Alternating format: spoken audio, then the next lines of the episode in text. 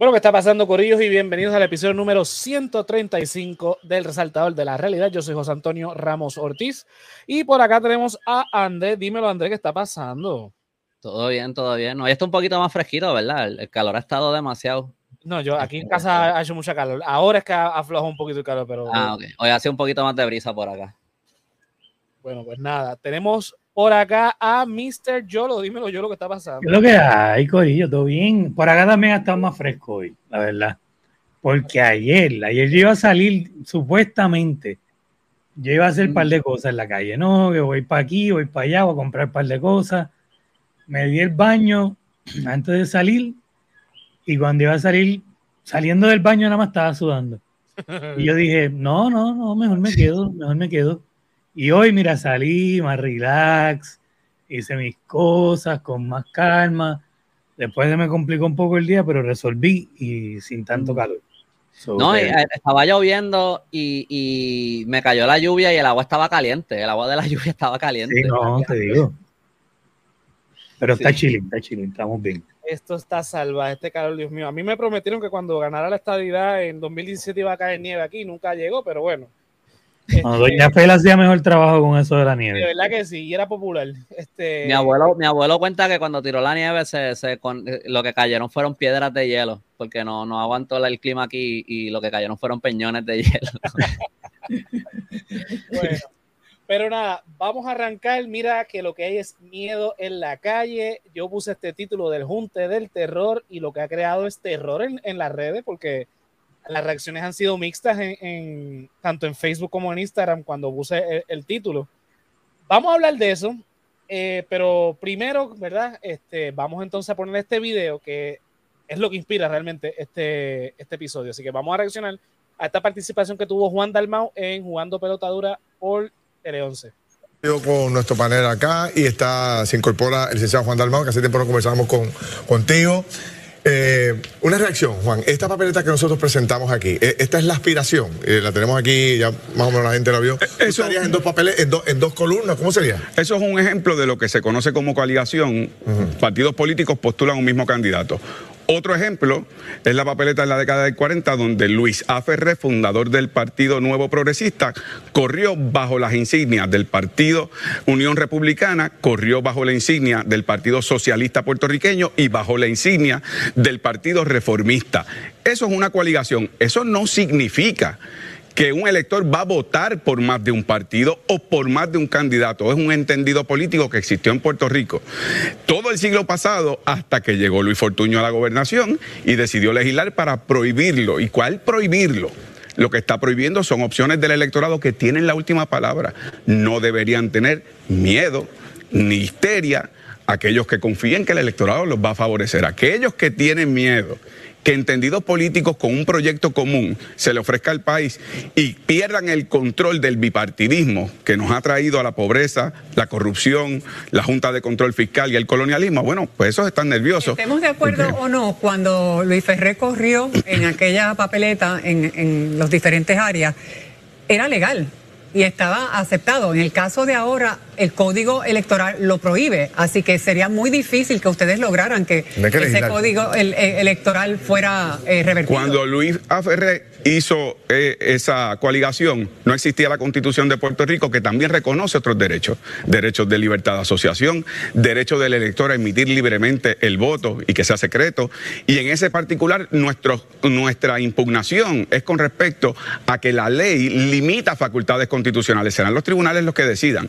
Si voy a pausarlo aquí un momento porque es importante la, la, pregunta que le hace Sin Marí. Ella, en verdad, yo la encontré bien estúpida, pero... Sí, pero, pero en el sentido de que ella señala, en ese momento era legal, ahora no. Eso es cierto. Ahora mismo, por, ¿verdad? por este, una enmienda al Código Electoral del 2011, se ilegalizó la, las coaliciones. Dalmau le contesta diciendo, en el momento que estoy señalando, un momento histórico, no existía la constitución de Puerto Rico. Y ese es el alegato, ¿verdad?, que, presenta en el tribunal tanto el Partido Independentista Puertorriqueño y el Movimiento eh, Victoria Ciudadana, de que esa ley va en contra de los derechos que se establecen en la Constitución de Puerto Rico. Y tiene un punto. Porque la Constitución de Puerto Rico establece entre otros derechos, los que, ¿verdad? que, los que menciona Dalmao, el derecho a la libertad de expresión, la libertad del voto, la libertad de organización. Y esto es, eh, y esto es una expresión democrática, no que se dio en el pasado en Puerto Rico solamente, que se da en toda Latinoamérica, se da en los Estados Unidos, se da en Europa, se da en África, se da en Asia, se da en el mundo. Las coaliciones no es un invento de eh, Victoria Ciudadana ni del PIB. Esto es algo que ha existido desde que existen las elecciones, sobre todo en los, países donde existen más de dos partidos. Puerto Rico, aunque el, con diseño constitucional es bipartidista, porque como, como lo hemos explicado en otras ocasiones, Puerto Rico se escoge por mayoría simple. Eso es, se traduce en bipartidismo. Bipartidismo cerrado, como el de Estados Unidos. Pero en los países donde existen más de dos partidos, se hacen unos mecanismos para que representar esa pluralidad de partidos, cosa que no hay en Puerto Rico, porque en Puerto Rico la constitución está diseñada de una manera y el código electoral está diseñado de otra porque permite más de dos partidos. Entonces ahora mismo tenemos cinco partidos inscritos, cinco partidos con delegaciones en Cámara y Senado, pero no, o sea, eso no representa la pluralidad de partidos que existe en Puerto Rico. Eh, voy con los comentarios para entonces seguir con el video. No sé si tengan algo que reaccionar. Eh, a mí lo que me pareció de lo que dice ella es la manera en que formula la pregunta, porque ya Dalmau dijo, cuando le estaba hablando, que ya la aclaró la ley y, que, y, que, no es permitido bajo la ley ahora mismo lo que, lo que están proponiendo, que es algo que, que, que están tratando de, de, de, atender, ¿verdad? Buscando las vías legales para ver si esto se puede resolver de esa manera. So, de la manera que ella formula lo que está diciendo, es casi como que le están diciendo, le suena como que le estuviera diciendo, ah, ustedes están tratando de, decir, de hacer algo que es ilegal. Después al final ella dice, lo veo cuesta arriba que lo logren, ¿verdad? So, como que al final como que cambia un poquito, pero el, principio de cómo ella formula lo que está diciendo me pareció más como que a mí se me sintió un poco más manipulador que otra cosa. No sé su intención ni nada, ¿verdad? No, quiero, decir que ella que su intención es manipular porque, ¿verdad? Como que yo no sé lo que pero, pero. PNP que es una posibilidad, pero sí, estoy de acuerdo. Sí, sí, pero, pero entiendes como que le vamos a darle el beneficio de la duda. Claro, pero pero me, me, me pareció como un poco rara la manera en que dice lo que dijo. Obviamente, Dalmau fluyó con eso y pues lo llevó a lo, a lo que iba a decir de la, de, de la constitución y eso, en vez de volver a, a, brincar para atrás y volver a explicar lo que ella había explicado. Este, pero, pero en ese sentido, como que, o sea, tú traes un buen punto, Antonio, pero el comentario que ella dijo, de por sí, a mí me pareció como que, pero si él acaba de decir eso, porque tú lo estás. Sí, porque tú lo estás trayendo para un contrapunto cuando ya él lo dijo. Sí, eh, y no, es una, eh, eh, digo, el hecho de que ella lo, puntualice, a mí lo que me es interesante el hecho de que puntualice es ilegal. Entonces, eso mm. obliga obviamente a, a, a Dalmau a decir, es que en ese momento no había la constitución, entonces por eso es que ahora vamos a explorar esta otra vía. pero, pero, ya, era, era legal en aquel momento antes de que pasara la constitución, porque, y, fue, legal hasta el 2011, por eso es que él, él, él, él, no vuelve otra vez con la ley. Exacto. Él se va a la, cuestión del tribunal. Él fue muy inteligente al, ser, porque ya eso lo había, él lo había establecido. Vamos entonces ahora a fluir con lo nuevo. Mira, nosotros lo que vamos a intentar es irnos por el mecanismo judicial porque como en ese momento no estaba la constitución, pero ahora sí, y aunque no, sé, no me, lo ilegalizaron, la constitución sigue estando ahí. Prácticamente nosotros vamos a ver que el tribunal reconozca que la constitución supersede a la enmienda que se hizo a la ley electoral. Exacto, vamos a ver, porque eh, eh, eh, el problema también en Puerto Rico es que los jueces son nombrados por los gobernadores, que son populares hay dos cosas que yo veo que, que, podrían, bueno, hay tres cosas que podrían pasar, ¿verdad? La primera, que creo que es la más, la más cuesta arriba y la más difícil y la más poco probable, es que, es que este, todo esto se resuelva y, y, y decidan a favor de Victoria Ciudadana y el PIB antes de diciembre. Eh, pero yo me imagino que lo más probable es o que, o que eh, decidan en contra de ellos o que terminen decidiendo a favor de ellos, pero mucho después de diciembre, que esto se quede trancado ahí en, procesos judiciales y lo que sea, y para cuando se apruebe esto de los partidos coaligados, ¿es que se llama? Eh, eh, ya sea muy tarde para, que tenga un impacto en estas elecciones. Bueno, vamos a continuar con el video, que hay un par de cositas más que, que quiero entonces señalar.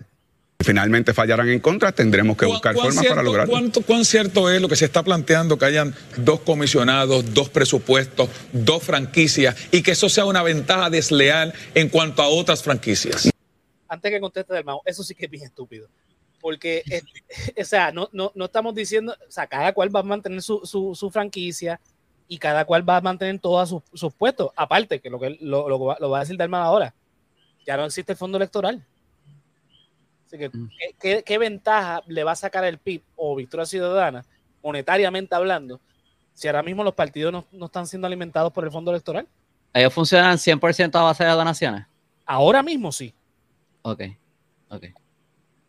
No, no lo veo así. En primer lugar, se mencionó el fondo electoral, se eliminó hace años. De hecho, yo era senador, Tomás Rivera Chávez era presidente del Senado, se legisló, yo voté a favor de la eliminación del fondo electoral. Hoy día, la Comisión Estatal de Elecciones ha cerrado múltiples juntas de inscripción permanente porque ahora se dirige a un proceso de automatización. Así que tampoco se trata de empleados. Ahora, en la representación electoral, cada organización reconocida legalmente como una franquicia tendría una representación para la mutua fiscalización, porque no habría, no habría Ah, candidatos iguales a todas las Defíname posiciones. qué son los acuerdos más imaginativos.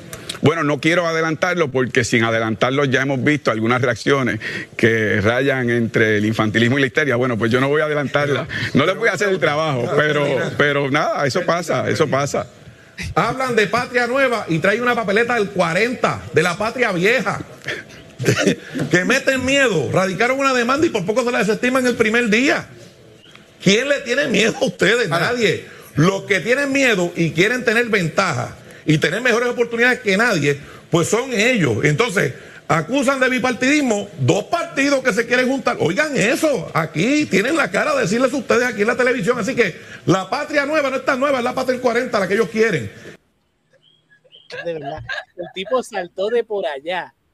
¡Patria nueva! Saltó del por carajo a reaccionar. Que eso es miedo, porque usualmente él es el tipo que espera su turno, el tipo pausado, el tipo que todo le resbala y míralo cómo está.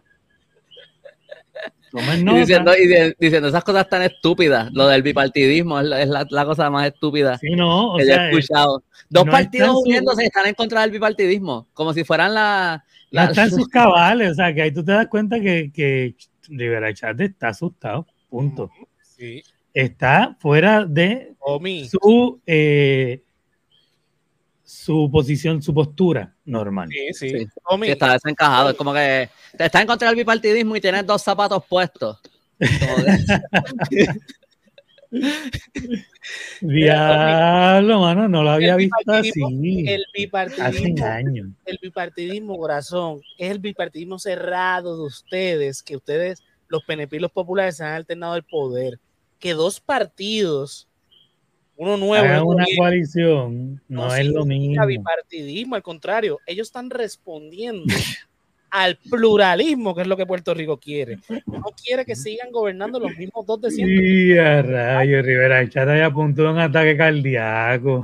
Sí, no, mira, este, ahí Belkis diciendo ser la madre de Tomás Rivera Chats. Eh, también Belkis pone, este tipo de comentarios o preguntas sirven para crear confusión en la gente que no entiende sobre el tema, definitivamente. Exacto. Sí, sí. Y entonces dice Queen, la churreta se le sale a Rivera. Hagamos serrucho de Indomie y pesto bimol. Sí, verás, Sí, ¿no parece que está sentado como en un pupitre, en un pupitre de la escuela? ¿Tuviste cuando ens- enseñan la toma de, de lejos? Sí. Este, y, y, y lo otro que tú, lo, lo otro que, que, que José Antonio mañana dijo en, en Radio Raíces, este, de, de pat- la patria vieja. Ah, está hablando del 40, la patria vieja, la patria vieja. Está hablando de Luis Aferré, tu, tu, Está hablando el fundador de tu héroe, partido. ¿verdad? El héroe de, de tu partido, Sí. Luis Muñoz Marín de los, de los PNP y, y él está ahí. O sea, Te literal- digo, explotó, explotó. literalmente Juan Dalmau empieza diciendo, Luis Aferré, fundador del Partido Nuevo Progresista, tuvo una coalición con este, Para colmo con los socialistas. los socialistas, los reformistas y, este, y el, el partido de ese entonces era el Partido Republicano Estadista. O sea, que jamás y nunca en la vida se hubiese uno pensado que esos tres partidos se iban a coaligar, Los socialistas y los republicanos. socialistas, republicanos y reformistas. O sea, izquierda, centro y derecha. Todo el mundo. Todo el espectro político. Literalmente todo el mundo. Dios Si, quieres hablar de posturas claras, imagínate, Lu- Luis Ferré corriendo por, por tres cosas opuestas. Así de brutos son. Ajá. Ahora se lo está aplicando él. Mira, vamos a continuar con el video, que queda ahorita el video. Vamos a seguir con el desca- la descarga ahí de, de, de Tommy. Y además, critican ahora que un juez de, nombrado por el bipartidismo. Bueno, pues yo quiero aprovechar esta oportunidad, Ferdinand, que tú nos das para decirle a la jueza presidenta del Tribunal Supremo que por favor nombre el juez que seleccionen los independentistas, Victoria Ciudadana, para que vean su caso, porque cualquier otra cosa sería una barbaridad.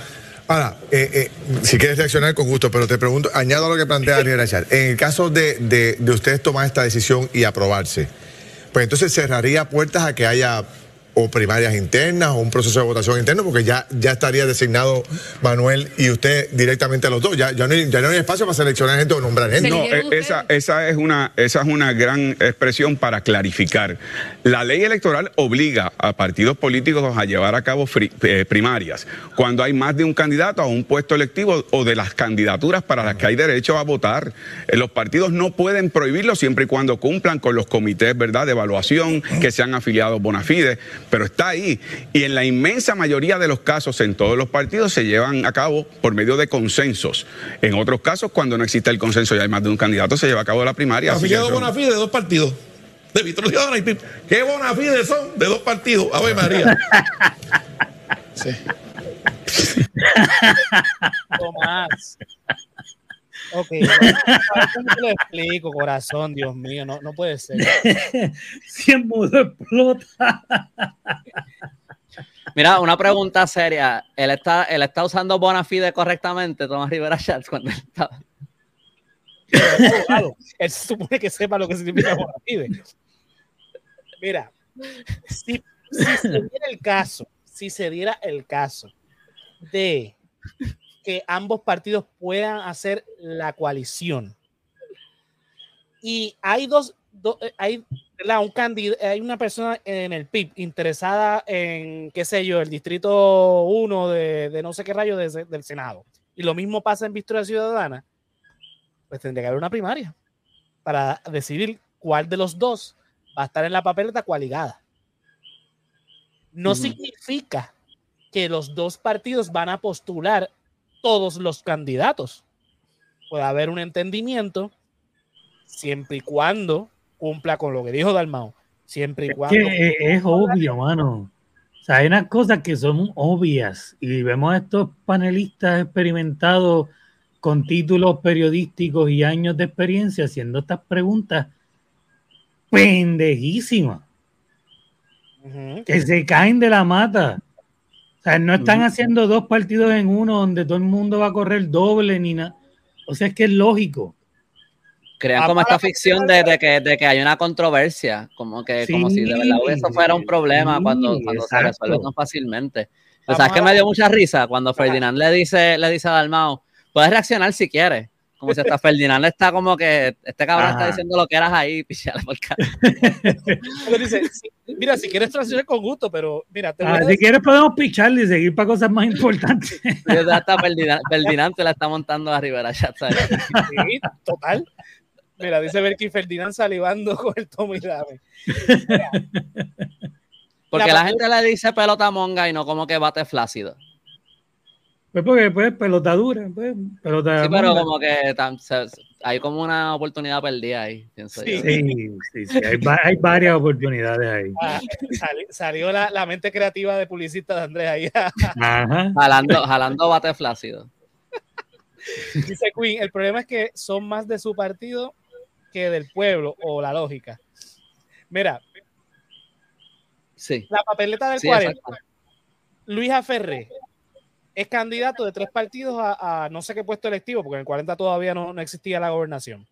O sea, este, eh, eh, para la elección, que diga, la, la gobernación sí existía. Me imagino, no conozco el detalle, tendría que buscarlo, pero En el imagino- 48 no es cuando corre eh, Luis Muñoz Marín para gobernador. en el 48. Ujú. Es la primera, la primera elección eh, a la gobernación que se da. En el 40 todavía no. Ah, estoy en el 40, yo pensé que él dijo 48, mala mía. Sí. Este, En el 40 todavía no los mandaban los gringos. todavía nos mandan los gringos, papi. No, no, que nos mandaban el gobernador los Ah, nos gringos. mandaban el gobernador, sí, eso sí. Ah, sí. Todavía nos mandan los gringos, eso estamos claros. Gracias por la. Junta. La cuestión es que yo me imagino que esos tres partidos en la asamblea tuvieron que tomar la decisión de que Luis Ferré corriera para ese puesto.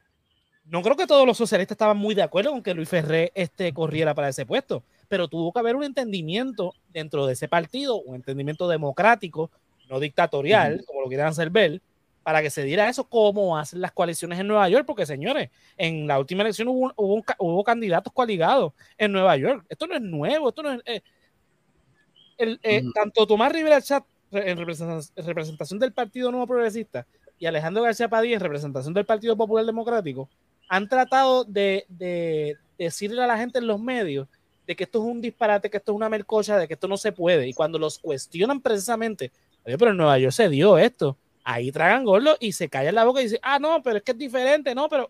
Y no pueden contestarlo porque saben que esto es simplemente... Va- va- vamos a terminar con el video porque quiero, quiero entrar en Antes de, antes de, me gustaría que ponga el comentario de Lisbeth. Eh, Lisbeth nos dice, todos los políticos de este país son una mierda, dejen de darle pauta. Eh, podemos estar de acuerdo en que la mayor, todos los políticos probados hasta ahora, ¿verdad? Que han estado en el poder son, sí, estamos de acuerdo, son una mierda. Pero tenemos que hablar de esto, este, Lisbeth, porque podemos hacer otro podcast hablando de, de Bad Bunny y, y reggaetón y qué sé yo qué, a lo mejor tuviésemos más vistas y estuviésemos más pegados, pero el país está hecho una mierda. Entonces, pues nosotros preferimos sacar de nuestro tiempo y exponer estas pendejadas eh, y provocar tal vez un cambio en alguna gente más joven que nosotros y que pues a lo que está pasando en el país para que no sigamos perdiéndolo a los gringos, no sigamos perdiéndolo a otros intereses. Este, entonces, pues, Chente tiene lo más seguro a algún caco hoy y puedes verlo allí. Pero nosotros, pues, vamos a estar aquí hablando de política, hablando bien de política. Digo, y Sí. que quede claro que nosotros no estamos metidos con ningún partido político. O ah, no, obviamente. podemos- no, pero ella dice que todo, o sea, ella dice que todos los, los políticos y que no deberíamos darle pauta a ninguno. Pero esto es un programa de política, so, Es difícil. difícil. Ah, no, no, lo que, sí. lo, que, lo que quiero decir es que no, que, que o sea, nosotros podemos este, favorecer o no a algún político en algunas cosas, porque obviamente tenemos nuestras opiniones y el, y el programa es de opinión, pero nosotros no estamos atados a ningún partido político ni le estamos haciendo campaña a ningún político. no. Este, so, por si acaso, para, aclar- para aclarar eso, obviamente vamos a Claro. tener nuestras opiniones de las cosas, pero no, no estamos, Y, no estamos haciéndole campaña a nadie. y más importante, esto es un podcast de análisis político. Difícil no hablar de políticos en este espacio. Te Pero nada, gracias por el, por el apoyo, porque estás Claro. aquí. Pero, pues, otro día hablamos de reggaetón y mierda que están jodiendo el país. Digo, es No. que eh, para mí es, es bueno hablar, ah, tú sabes, aun si no nos gusta ningún político, pienso que es bueno hablar, hablar de ellos, porque Sí. Por eso que hay que hay, que hablar hay que hablar de las cosas que están pasando, o nada va a cambiar. Ajá. creo, creo en eso también. Por eso estamos aquí, sacando de este Vamos, video. vamos a continuar el video para entonces empezar el análisis que quiero llevar. La verdad. La, la cosa, la, la cosa, la cosa habla por sí misma. Pero no hay nerviosismo, Ferdinand. ¿Cuándo, cuándo- No, claro cuándo- que no. cuándo- cuándo ustedes tienen que tomar, eh, tienen ustedes para pautado terminar Mira, nosotros estamos ahora en la vía judicial, continuamos otras conversaciones. Estamos conscientes que el periodo de erradicación de candidaturas comienza el primero de diciembre, termina el 30 de diciembre, así que habrá unas determinaciones previas, aunque también hay otros pasos que se pueden tomar, de los cuales no voy a Sí, adelantar. Colbert, estás a punto- estás a punto de explotar, dime. No, no, mi único comentario es que yo, yo eh, puedo anticipar o pienso que no van a prevalecer en el tribunal, la legislatura no va a aprobar lo que ellos están solicitando. Por consiguiente, pues establecerán unas estrategias de pedir a electores de ambos partidos que mezclen sus Oye, votos, más que cosa eso. que no es nuevo. Más que eso, Ferdinand. Ni en los tribunales ni Ahí en va, la ahí va de urna. nuevo, ahí va de nuevo, ahí va de No nuevo. deja, no deja ni hablar a Colbert. O sea, interrumpe, eh, tras de que hablo encima de Ferdinand y de, de Dalmao, tampoco deja terminar la idea al pobre Colbert que no había hablado en todo el segmento. Esto es increíble. Y que está diciendo una, una opinión bastante, diría yo, Va, va a la par, va la con, va a la, va a la par con chats, o sea, lo que está diciendo va a la par con lo que está diciendo Tomás Rivera Chats, Y ni así, es como que. Y no, y que lo Sí, más pero le está diciendo algo bastante moderado porque le está diciendo, pues, esto- eh, si, si van a hacer esta otra vía, pues eso no, no es nuevo, eso es algo que se ha hecho. Por eso, pero Porque, que va- a ver, va a la que está diciendo par es como que con- no se va a caer el cielo porque ellos hagan esto. Exacto. Exacto. Imagínate si estuviese defendiendo a, a, a Dalmau. Exacto, porque de hecho le está diciendo, mira, yo lo que estoy viendo acá desde espectador es que lo que puede pasar esto, porque en la- obviamente la legislatura no lo va a aprobar porque ya se lo dijeron. En la, en la vida judicial lo veo difícil. Lo que va a pasar es que es algo que ya había pasado antes, pero que va a ser formal. Porque esto no había pasado de manera formal de que eh, eh, ¿verdad? los partidos pequeños eh, hicieran una coalición en los últimos años. O sea, estamos hablando de, los últimos 20 años. Lo que te puedo decir es que lo, lo que dice este eh, Andrés va a la par con la realidad de lo que puede ser. Yo lo dije desde un principio, mira, lo más probable sea que hagan una campaña diciendo, mira, en estas posiciones vamos a poner estos candidatos, en estas otras vamos a poner estos candidatos, voten por ellos, que son nuestros dos partidos. O sea, hacerlo fuera de. O sea, vamos a informar al pueblo electoral que vote de esta manera. De esta manera. Es algo bastante, bastante realista, en mi opinión, lo que él dijo. Ahora, yo pienso que, que es justo y que es bueno que primero hagan las que, que exploren la, la vía legal Claro. y que, y que exploten Oye, eso, porque, porque y- sería bueno también hasta señalar, mira, ellos no quieren que esto se, ellos no quieren que esto se haga a pesar de que esto siempre se hacía. Solamente Mira cómo funcionamos con el miedo. Ahora que estás ahí, mira lo que está en la pantalla. La encuesta de Tele 11 participa. ¿Avala una alianza política entre el PIB y el MVC? Sí, 25%. No, 74%. Es que cuánta gente de Victoria Ciudadana y del PIB escuchan pelota dura, ven pelota dura, tú sabes, No, eso, eso no es una... Eh, Pero, pero, pero enfoca mucha de la realidad política en Sí. la calle, del miedo de los viejitos. O sea, este, este es el- estos son los viejitos que apenas PNP saben. y populares no Mm. tienen por qué estar opinando sobre esto porque los PNP y los populares generalmente votan por su partido. Obviamente. sí. Pues que, que, que los demás hagan lo que les dé la gana. Pero vamos, vamos, vamos por parte, dijo Jack, y comenzó cortando una mano. Van a prevalecer. Vamos a vernos las urnas en noviembre del 2024, a ver si es verdad que son tantos. Vamos a ver si es verdad. En las urnas te- determinará todo Vamos esto. a verlo en las Bueno, urnas. pi- Ahí que se- pienso que deben ser los electores los que escojan si las limitaciones que ha impuesto el bipartidismo gobernante rojo y azul de evitar que usted pueda votar por las opciones que usted entienda. No obliga a votar por entendidos de coaligación o por entendidos de alianzas electorales. Eso al final del camino. La voz la tiene el pueblo de Puerto Rico que decidan. Usted está hablando de un entendido. O sea, ¿cuán democrático es un entendido cuando ya tienen los candidatos definidos? Ah, bueno.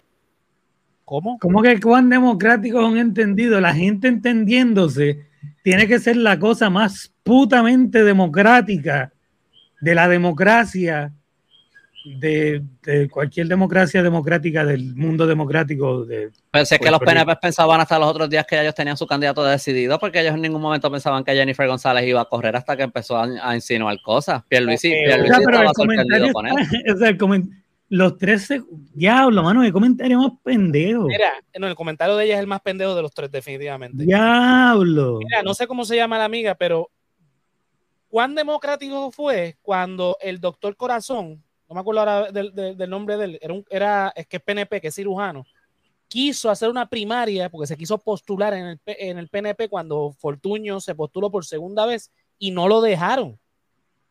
No lo dejaron. El tipo hasta demandó y hubo un entendido político y este González creo que era el apellido de él y retiró la, la- la candidatura este, eventualmente para que después Fortuño perdiera las elecciones.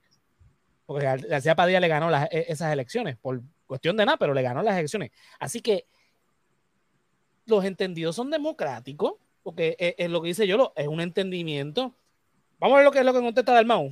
Este, Lo que dice Queen, que la Damari, que es la que habló, era oficial de prensa de Ricky. Ahora me, ahora me parece obvio que dijera la Pero- estupidez que dijo.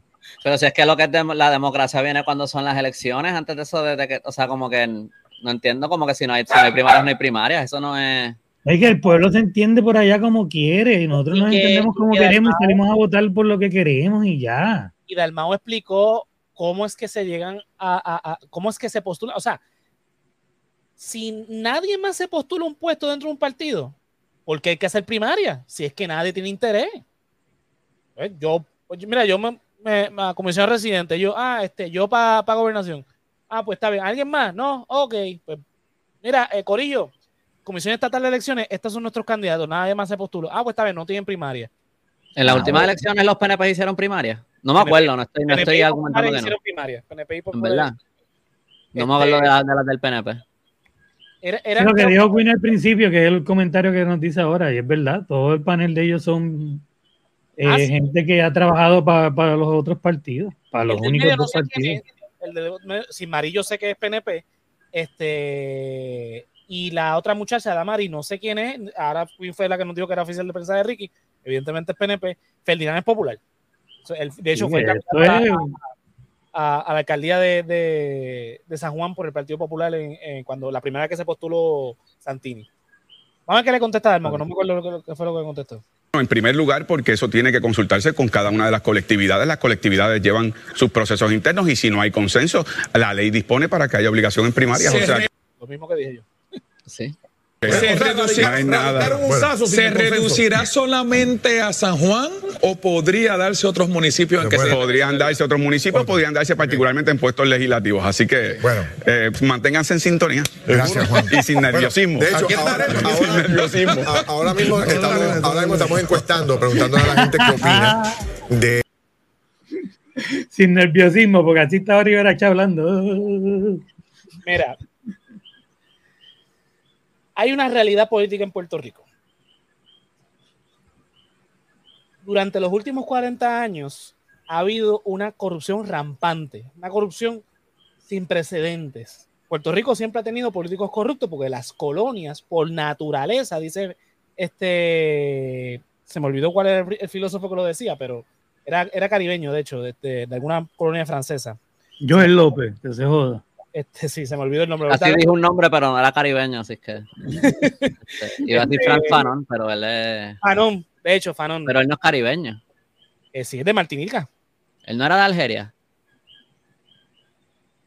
¿Sabes qué? Lo tengo en duda ahora. Sí, Franz Fanon. Eh, Es Franz Fanon, no, ahora mismo no ¿De, dónde era Fran Fanon? De una Yo vez. creo que, él- que- yo creo que él era, él era africano. Sí, pues ya me, me pusiste en duda, pero, pero yo creo que sí, que era de Argelia. Cuando diste Argelia, yo ahí me este. Anyway, lo importante no es de dónde es, lo importante es lo que digo. El colonialismo es, es por naturaleza corrupto. ¿Qué pasa? Ah, Sol era caribeño originalmente y se mudó a Argelia. Becky, Becky nos dio más voy dudas. a paralizar el Becky nos dio más dudas que contestaciones con eso. Mira, ol- eh, olvídate, olvídate. La cuestión es que era de una colonia francesa. Lo importante es que era, yo sé que Pues sí. Ya está claro todo. Sí, Era sí, de. Martinica, pero estuvo en Argelia. Mala mía, mala mía. No, Entonces, tranquilo. Anyway, ve, porque es que, bueno, anyway. Andrés cosa- cuando Andrés se lo encontró, se lo encontró en Argelia. No, es que cuando yo me leí el libro, él todo lo que habla es de, de, de Argelia. Argelia, básicamente, y de África, este, más allá de Argelia, o como que pues asumí que él era de allá. Este, yo sí, mala si, mía. no si no mal recuerdo, eh, yo a Fanon lo, lo leí en el 2010, cuando estaba en la universidad. Este, él era de Martinica, la mamá era de Martinica, se muda a Argelia y la experiencia en Argelia es que lo hace escribir, eh, ¿verdad? Eh, Los Ok. Condenados de la Sí, Tierra. sí, sí. Paralicé todo el podcast con esta corrección, mala mía. Anyway, no es por Corrección entre comillas, porque ni era corrección después de todo. Anyway, las colonias por naturaleza son corruptas, pero desde el desde, el 52 tenemos un gobierno supuestamente autónomo y nos autogobernamos y toda la cosa. Desde la gobernación, sobre todo desde la segunda gobernación de Rafael Hernández Colón, hacia acá. O sea, la década de los 80 y los 90 con, eh, con Pedro Rosselló, la corrupción se disparó, pero una cosa exagerada. Busca los libros de historia, no, no me tenga que creer. Busca los libros de historia en esas épocas, los 80 y los 90, en el caso de los 80 con Rafael Hernández Colón, que empezaron a dispararse un montón de casos de corrupción, más notable fue el, el del Instituto del SIDA, y luego con la entrada de, Pedro Rosselló, que le arrestaron a 40 de sus funcionarios, la corrupción no ha bajado de ahí. Y después de eso ha habido una inestabilidad política, porque cada cuatrenio tenemos un gobernador o, de- o diferente de otro partido, y en un cuatrenio tuvimos tres gobernadores diferentes. En, esos, en ese periodo de tiempo, en Puerto Rico ha existido históricamente, sobre todo del 52 para acá, tres partidos. El Partido Popular, el Partido Nuevo Progresista y el Partido Independentista. Se han colado otros cuartos partidos, Partido Socialista, el Partido este, eh, Acción Cristiana eh, y diferentes otros movimientos que no duran nada más que una elección. Pero en el 2008, ¿verdad? Cuando pasó la gobernación de Aníbal Acevedo Vilá, o sea que ya concluyó esa, esa, esa gobernación, donde tuvimos a Acevedo Vilá como gobernador, a Luis Fortuño como comisionado residente y Cámara y Senado controlados por el Partido Nuevo Progresista, con Pedro Rosselló en el Senado fastidiando. Surge el partido fundado por Rogelio Figueroa, el Partido Puertorriqueño por Puerto Rico. Ese partido toma como ideología que el estatus no está nicho. Aquí lo que venimos es administrar la colonia y evidentemente el Partido Popular el Partido Nuevo Progresista no lo han podido hacer y el PIB desde su fundación jamás ha podido administrar, por lo tanto vamos a descartarlo también.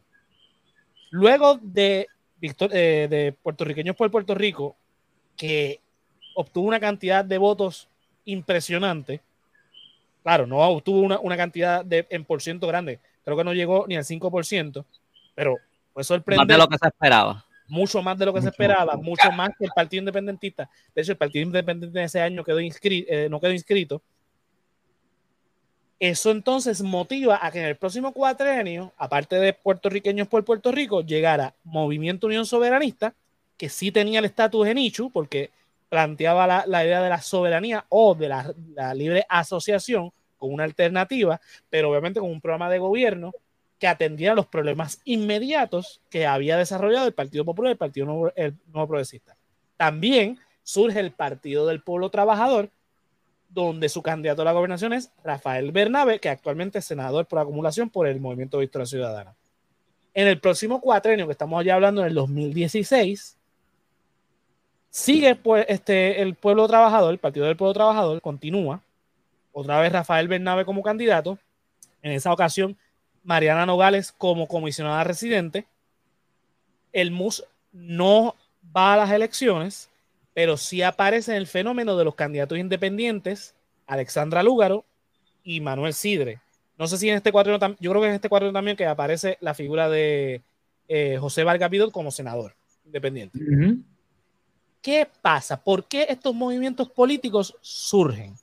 Surgen porque están buscando un ciclo político normal que ocurre en los bipartidismos cerrados, que es desplazar uno de los dos partidos que se alternan en el poder. Eso históricamente ha pasado en todos los países del bipartidismo. Ejemplo, Estados Unidos, donde antes del Partido Republicano existía el Partido WIC, creo que se llamaba.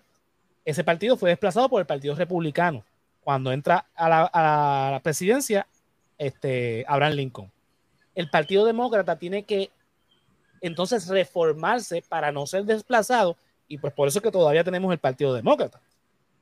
Pero acordémonos que el Partido Demócrata era un partido esclavista, un partido eh, eh, bien conservador y a través del tiempo entonces se ha vuelto un poco más liberal. Pero antes la ultraderecha la representaba el Partido Demócrata y no el Partido Republicano. Ahora se hizo la cosa al revés. Pues en Puerto Rico, el MUS y el PPT buscaban desplazar al Partido Popular, realmente.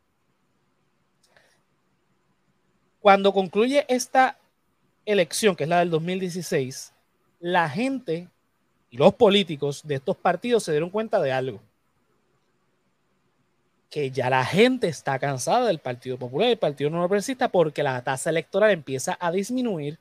Hay jóvenes votando, cosa que no, no ocurría, pero también se dan cuenta que Alexandra Lúgaro cogió una cantidad de votos impensable también como candidata independiente. Nadie, le estaba, nadie pensaba que iba, iba a ser la tercera fuerza política de ese, de, de ese cuatrenio.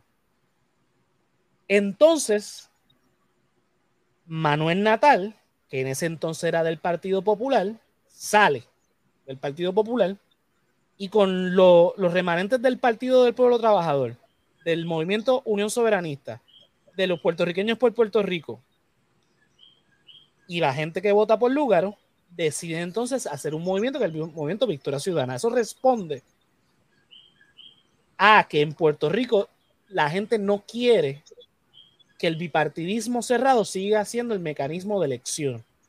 Eso responde entonces a lo que la gente quizás no lo, no lo sabe por el nombre, pero eso se llama pluralismo. ¿Cómo yo sé que la gente quiere eso? Vamos a ver las elecciones. Estos datos son Usted lo puede buscar en la Comisión Estatal de Elecciones. Vamos a buscar aquí, por ejemplo, los votos. Eh, espérate, no tengo aquí lo de los votos mix. eh, los votos Ah, mixtos. no, pues estás al garete entonces. Eh, Subió el del voto mixto, pero no subió el del íntegro, que es el que quiero hablar primero. Aquí estamos. Ok. Esto sale de la página de este, la Comisión Estatal de Elecciones. Usted lo puede buscar. No me tiene que hacer, no me tiene que creer. Elecciones del 2012. Voto íntegro en la papeleta estatal. El PNP en el 2012 obtiene 48.43% y el PPD 48.20%. O sea, virtualmente tiene el mismo porcentaje. El PIB obtiene un 2%, el MUS obtiene un punto 43%, puertorriqueños por Puerto Rico un punto 26% y el PPT un punto 65%. Cuando nos vamos a la elección del 2016, que es cuando aparece el Lúgaro, el PNP eleva un poco y tiene un 51.53%, el PPD un 46.23%, el PIB reduce a 1.98% y el PPT a un punto 27%. ¿Qué pasa en el 2020? Miren la diferencia. Puertorriqueños por Puerto Rico ya no están. Surge el proyecto de dignidad y el PNP obtiene un 39.50%, el PPD un 34.7%, el PIB obtiene un 6.9%, Victoria Ciudadana un 12.22% y el, P- el proyecto dignidad 6.68%. El PIB se- el apoyo al PIB se triplicó. O sea, yo sé que yo sé que el porcentaje comparado a Victoria Ciudadana pues es la mitad, pero, pero si ves las últimas dos elecciones, el voto al- el apoyo al PIB se triplicó. El PIB no sacaba eh, eh, más del 5% desde los, creo que de la, de la década de los 90 en porcentaje. Y la cantidad de votos que obtiene Dalmau es histórica. Desde el 52 no se, no se alcanzaba esa cantidad de votos. Mm. Y Victoria Ciudadana, mira, mira lo que pasa. eh, el, el PPT, el PPR, los puertorriqueños por Puerto Rico en el 2008, no tengo la gráfica aquí, pero en ese momento no alcanzan el 5% porque no logran inscribir el partido. Pero Victoria Ciudadana en su, en su primer intento, 12.22%. Ujú. Proyecto Dignidad, 6.68%. Proyecto Dignidad, nosotros en este podcast no le dimos. Esa, nosotros dimos, esa gente sabe escogotar y mira la cantidad de votos que obtuvo. Y las próximas elecciones van a sacar más, pienso yo. Yo estoy seguro que sí, porque cuando Yo vemos también. entonces en el voto mixto, vamos a ver el voto mixto, tiene más o menos, aquí los que más sufren en el voto mixto es el PNP en la elección del 2020. Lo que es, ¿verdad? Eh, eh, de hecho, el voto mixto, quienes más obtienen votos es el PIB con 31.03%. Esta gráfica de- del voto mixto del 2020, para los que nos están escuchando, eh, el PNP obtiene 13.70%, el PPD 25.09%, el PIB 31.03%, Victoria Ciudadana 22.22% y el PD, eh, o sea, Proyecto Dignidad 7.95%. Si eso no es que... ¿Puedes poner la gráfica de nuevo? Sí, seguro, la de mixto. Sí. Entonces, la voto mixto en la papeleta estatal. Si eso no es querer este, una, una pluralidad, no sé qué rayo es. Ok, O sea que en voto mixto, en voto mixto el PIB nunca le ha ido tan mal. Es en el voto íntegro donde Sí. le. el voto, y de hecho, el voto íntegro es el que pues, decide la. la eh, Ah, no, sí, pero que lo- los porcentajes cambian un montón, es lo, es lo Sí, único que sí, quiero decir. Sí, sí, definitivamente. O sea, que la gente no le tiene miedo al PIB. La gente lo que tiene miedo es la independencia. Y eso lo puedo entender. Pero la gente quiere que el PIB también gobierne. Lo que pasa es que los mecanismos constitucionales se lo impiden. Pues ellos están buscando un mecanismo constitucional que podría tener mayor participación, más que nada en Cámara y Senado. Veamos eh, eh, los números. Déjame poner aquí eh, la página de la comisión con relación a este, eh, el Senado por acumulación. Y puso la que no era. Eh, Pero fíjate, yo pienso que, yo pienso que hay personas que no, que no es por tener miedo a la independencia que no votan por el PIB, es porque piensan que nunca van a ganar. Sí, definitivo también.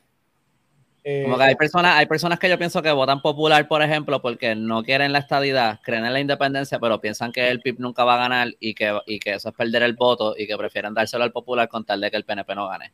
También. Eso es mucho, eso es un factor muy importante. Muy bien.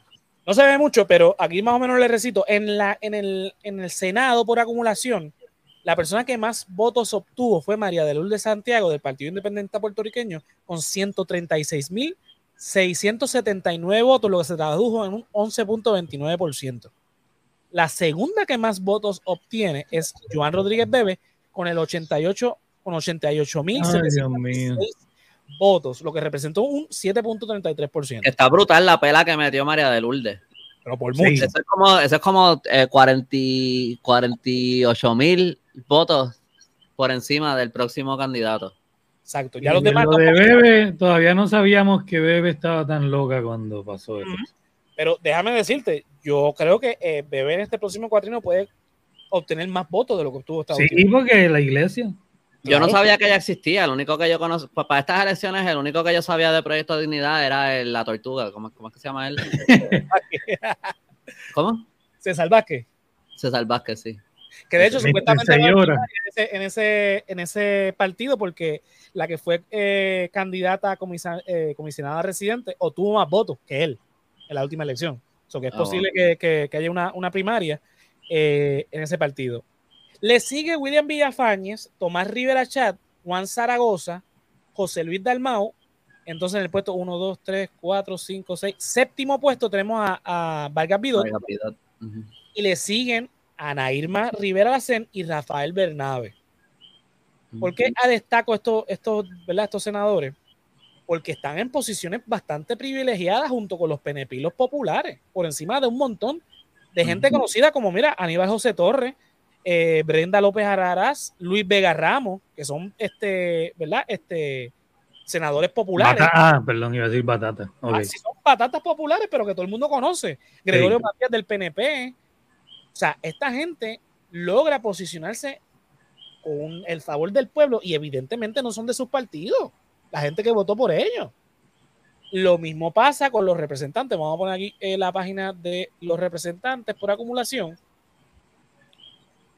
Los puestos, aquí en este caso, Héctor Ferrer, hijo, es el que más tiene votos, con 141.850, pero le Pero sigue segundo bastante lugar es Denis Márquez, que también es impresionante. O sea, Denis Márquez y bastante y Mariana Nogales, y Mariana Nogales es la tercera. Sí, que por eso la La- al palo, Mariana. La la más odiada.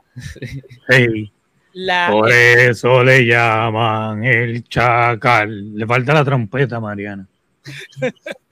La, Mm. la quinta es Leslie Burgos del, del Proyecto Dignidad. Y el séptimo es eh, José Bernardo, eh, Bernardo eh, Márquez, que es el hijo del alcalde de, de Toa Baja. O sea que está en las primeras posiciones lo- la gente que no es PNP y populares. Ujú. ¿Y ¿Cómo es posible entonces esta gente con esa cantidad de votos? O sea, vamos a, irnos por los votos íntegros. El PIB no tiene el 6% de, de, de, de- de representación en la Cámara y el Senado. Tiene a una persona en cada Cámara. El Movimiento Victoria Ciudadana no tiene el 12%, tiene dos en cada, en cada Cámara. Y Proyecto de Dignidad tampoco tiene un 6% de, de representación, tiene nada más que una en cada Cámara. ¿No tienes una gráfica de todos los votos juntos total? Están solo Eh, segregados por, por íntegro y por. Porque me imagino que si tú los sumas los mixtos con los íntegros, el porciento no es, no es exactamente una suma, ¿o sí? Yo no soy muy bueno en matemática, pero no. Vamos a ver. eh, Bueno, anyway, sigue con lo que ibas a decir y si, lo si que- después- sí, porque lo- yo creo que la, la- la comisión no tiene ese número, pero eh, lo podríamos hacer nosotros. Lo que pasa es que no lo voy a hacer ahora en vivo, obviamente. Pero sí lo podemos poner más adelante. Igual, puse aquí la- la- los resultados de la elección por gobernador y este, Eliseo Molina como candidato independiente tiene 8.751 votos, que representa el punto 68%, que sigue siendo importante. Porque si uno suma, si uno suma a, a el, el MVC con el PIB, creo que da un 19%. Pero si uno suma todo lo que es no es PNP y PPD, supera. No, Eh, si tú eh, sumas, eh, si tú sumas eh, Alexandra Lugaro y Dalmao, eso te da como Dos, eso da 28%. Dos personas. no, yo digo 19% Ajá. de voto íntegro. voto Ah, ok, íntegro. ok, ok. El voto de- Perdón, de ellos, o sea que- acuérdate, yo, yo saco el, el voto íntegro porque es el voto que va al partido. Si nos Sí. vamos, eh, si nos vamos como tú dices, sí, sí tienen, eh, obviamente tienen más votos porque evidentemente gente que no eran de sus partidos votaron por estas personas. O sea, Sí. Quien a vota, por, quien vota por Alexandra Lugaro o por Dalmau no va a votar por Proyecto Dignidad. Pero si uno suma esos tres, o sea, estamos claros en eso. Que, que Sí, eso porque no- yo no, por ejemplo, yo no pertenezco a ningún partido, pero voto por candidato. O sea, yo soy Sí. uno de esos votos que va extra al conteo del partido. Ujú. Sí, sí. No, no, lo que iba a decir es que si tú sumas, yo creo que esos tres, solamente los que votaron por un partido que no es popular y PNP, eh, bueno, obviamente, le, le- le- y sumándole a Eliezer Molina esos cuatro, yo creo que ahí sacas más votos que lo que tuvo Pierluisi. Este, pero pero lo, lo- también quería aclarar que obviamente esa suma no es tan justa en el sentido de que eh, la, nadie, nadie que vota por, por Victoria Ciudadana o por el PIB va a votar por Proyecto Dignidad. Claro. Este, o por el, o sea, el, el Molina, Victoria Ciudadana y el PIB no, no es el crowd de, de Proyecto Dignidad. Ujú. Pero entonces. Proyecto Dignidad tiene su propio corillo. Exacto. Ellos le están chupando al PNP más que nada. Me Exacto. imagino que a lo mejor algún popular ultraconservador que tienen que verlos también. Que Si los, los sumamos- hay, los hay. si sumamos a los votos de Alessandra Lúgaro, Juan Dalmao, César Vázquez y Eliezer Molina, estamos hablando de 449.797 votos y Pedro Pierluisi obtuvo 400, eh, 400 427.016 votos. O sea que sí superan. Eh, eh, o sea, si hacemos el análisis en el sentido de que hay más personas que no quieren Que no votaron popular y PNP.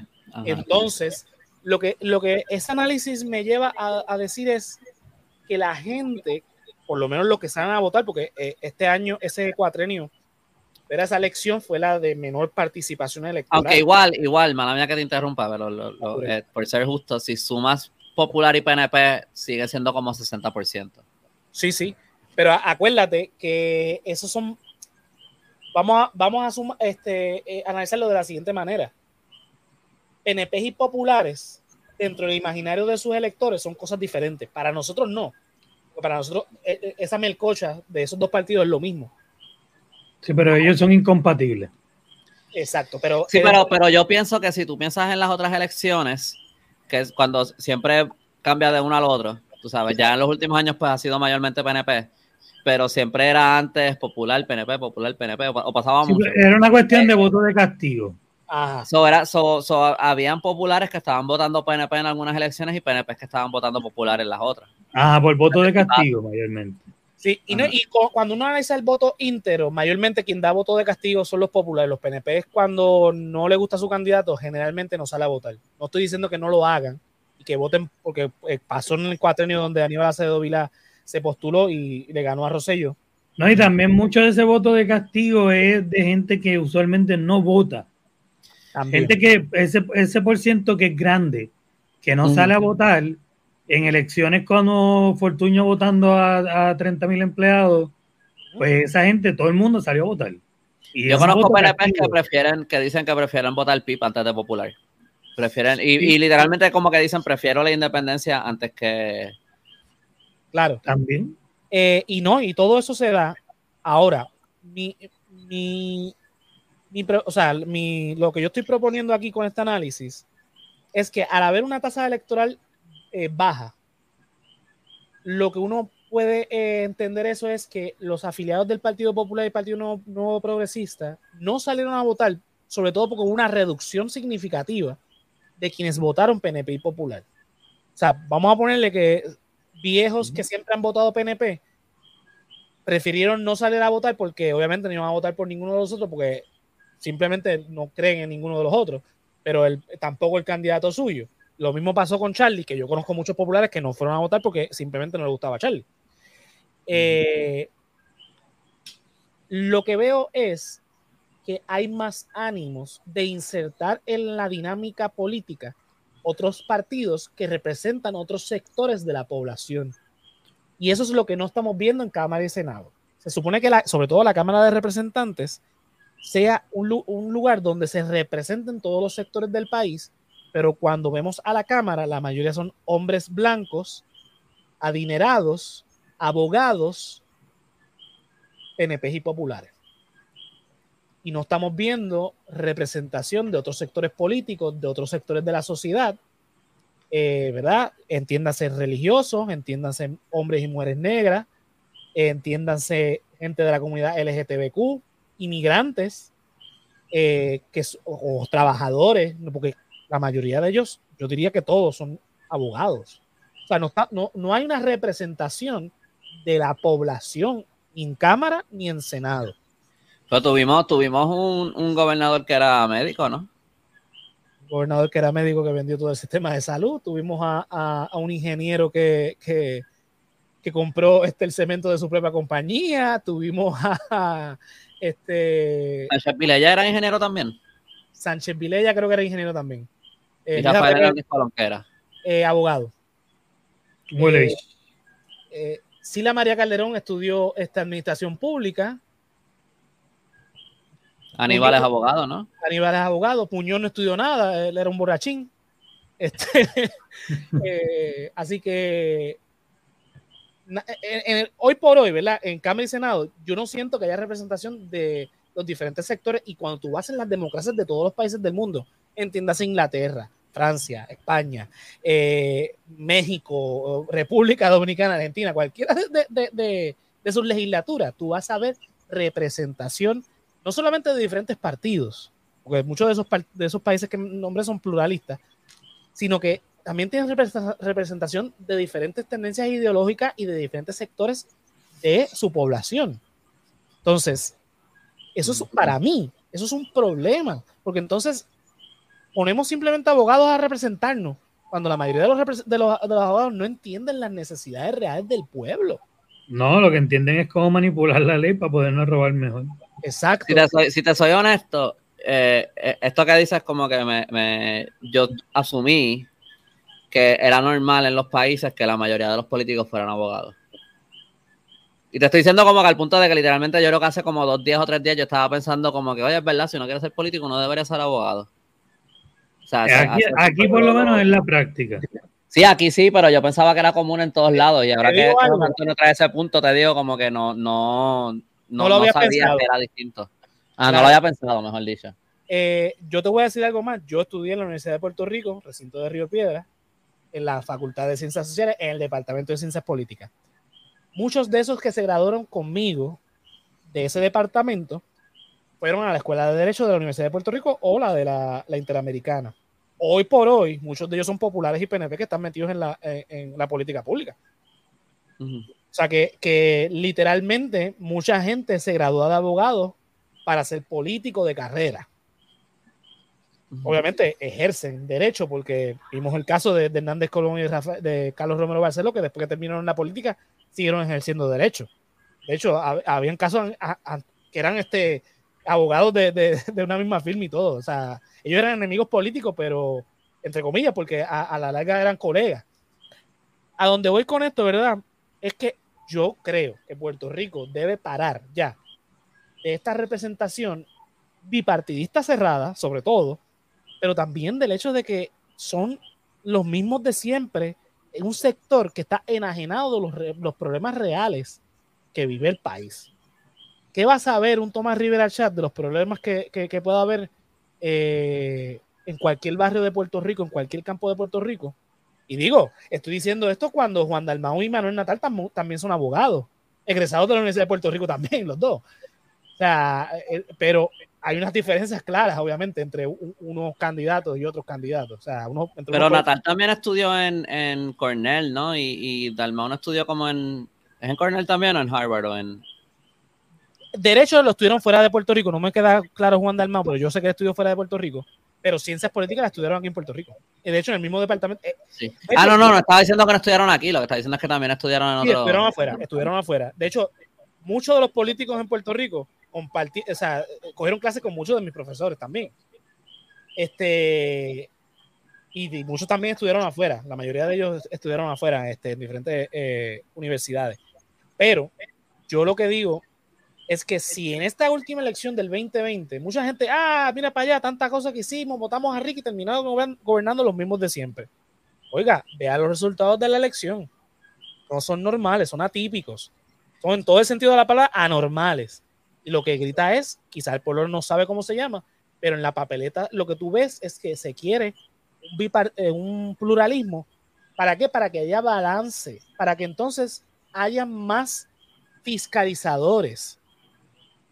Óyeme, estando estas tres delegaciones y, este, el senador independiente eh, Vargas ha habido un poquito mayor de fiscalización. Y son unos poquitos. Imagínense si, tienen delegaciones que tienen mucho más peso. Porque realmente PNP y populares deciden, a pesar de que están todas estas otras representaciones, y eso es un, para mí, eso es un gran problema de representación. Olvídate de la gobernación, olvídate del comisionado. Vamos al poder legislativo, que para mí el, el sistema republicano es el que mayor peso tiene, porque es la representación del pueblo.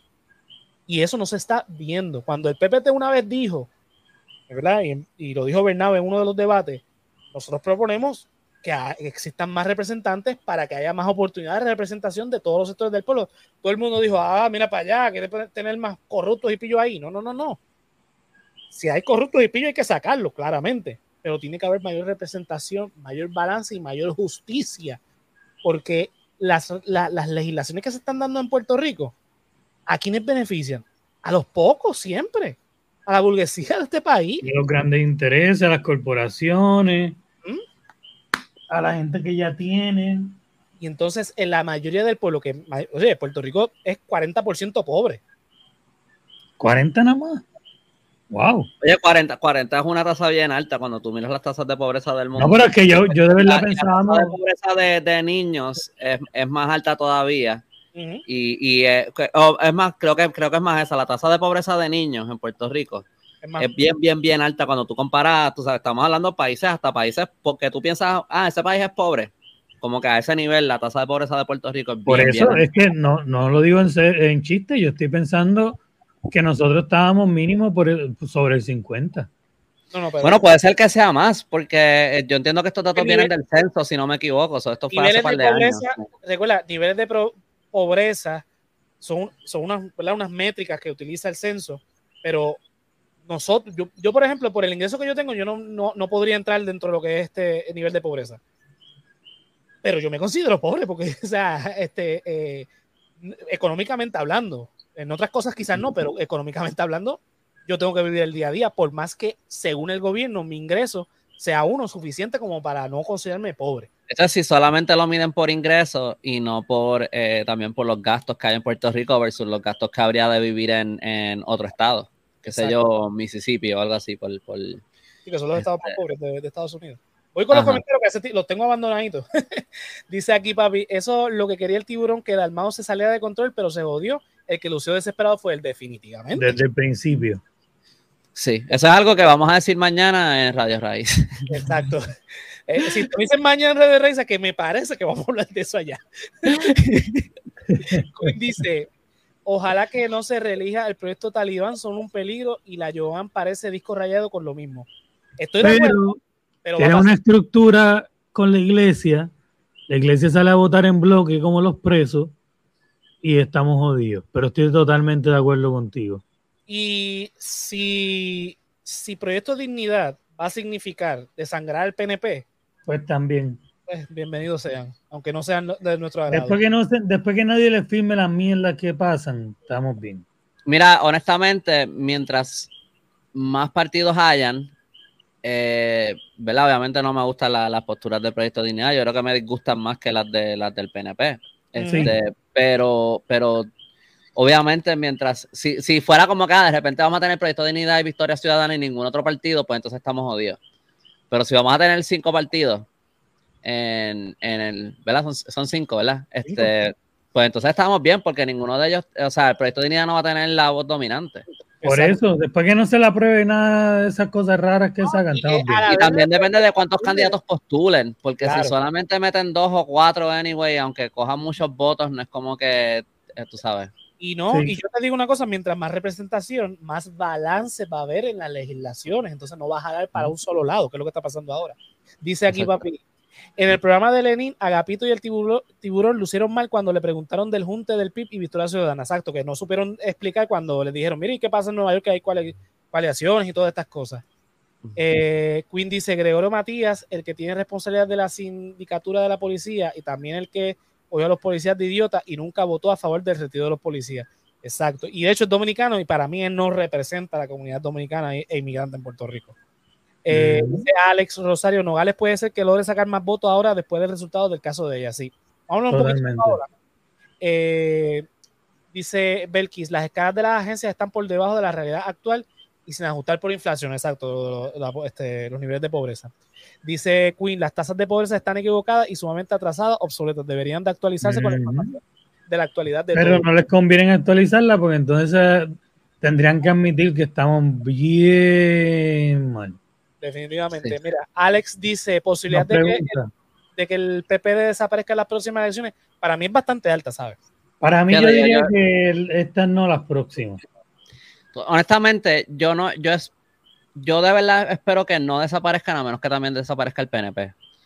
No Eh, creo que van a desaparecer a la vez, pero sí, la, la intención es que desaparezcan los dos.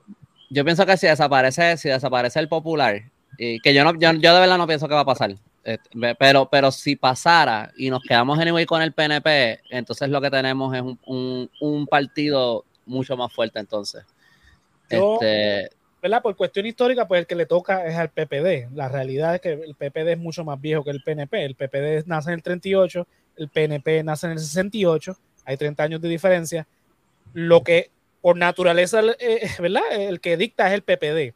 Pero estoy de acuerdo con el punto de, de- de Andrés, porque entonces el PNP se podría fortalecer de algunos vestigios de- del PPD, mientras que lo que sobra, que son los soberanistas, podrían caer en Victoria Ciudadana, pero no serían lo suficiente como para hacerle frente al PNP.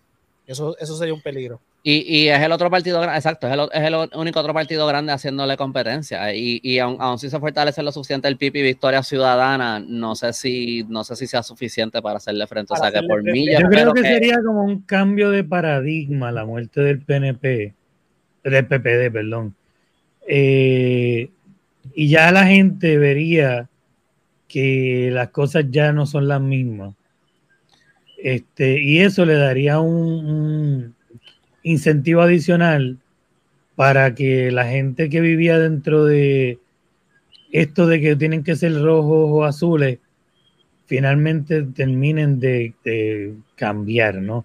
Eh, no estoy hablando de los de los de la palma que, que le rajan la papeleta, no estoy hablando de los viejitos, pero la gente joven dentro del partido que votaban o votan porque es lo que mami papi, porque es lo que esa gente yo creo que sentirían la libertad de, ok, ya esto no es impenetrable, impenetrable no es eh, la regla ya total, ya vimos que uno de los dos está muerto, eh, podemos tener la libertad de cambiar. Este, pueden pasar, pueden pasar muchas pueden cosas. pasar las puede dos pasar pero yo creo que por lo que hemos dicho muchas veces de que no hay, o sea, lo que, lo que el Partido Popular ofrece es lo que tenemos es lo que está cool y obviamente sabemos que no.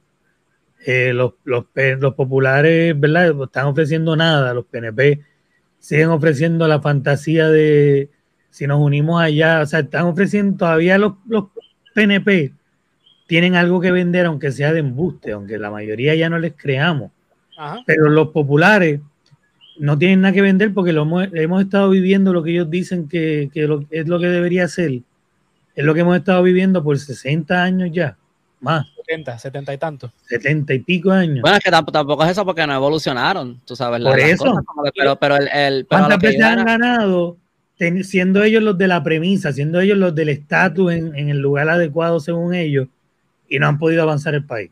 Exacto. O sea, Sí, que no, por eso te digo, no, no es que por mí que sería lo ideal que murieran los dos, pero todo lo que hemos visto, toda la progresión, todo lo que nos indica como el ánimo eh, electoral es que el popular está más cerca a morir que el PNP. Entonces lo que nos queda es que la gente vea eso de la manera que yo propuse, que puede pasar de las dos, pero no los veo muriendo a la vez. Lo que quiero decir, y yo creo que es bien atípico que dos partidos mueran a la vez. Sí, pero lo- lo- a lo que iba a decir es que eh, si estamos, vamos a hablar de un mundo ideal, no el mundo, no, no lo que va a pasar.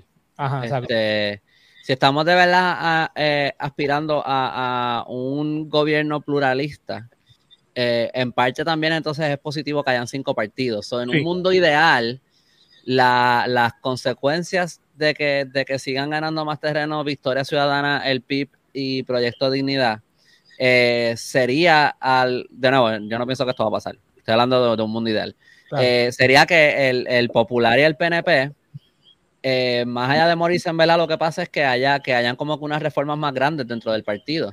Porque Sí. si de verdad quieren hacerle frente a estos dos partidos, a, a estos tres otros tres partidos eh, que de repente están cogiendo mucha fuerza, pues entonces tú pensarías, pues mira, que hay que hacer unos ajustes, que hay que sacar un montón de gente, que hay que traer gente nueva, que hay que empezar a manejar las cosas distintos. Y, Para y- mí, y en ese sentido, y en ese sentido, pues entonces si tenemos cinco partidos, porque yo no soy, obviamente no soy fan del Popular, ni del PNP, ni del Proyecto de Unidad, ni nada, pero pienso que es bueno que hayan, que hayan muchos partidos en el sentido de que ah, pienso que hay más ojo fiscalizador uno sobre otro.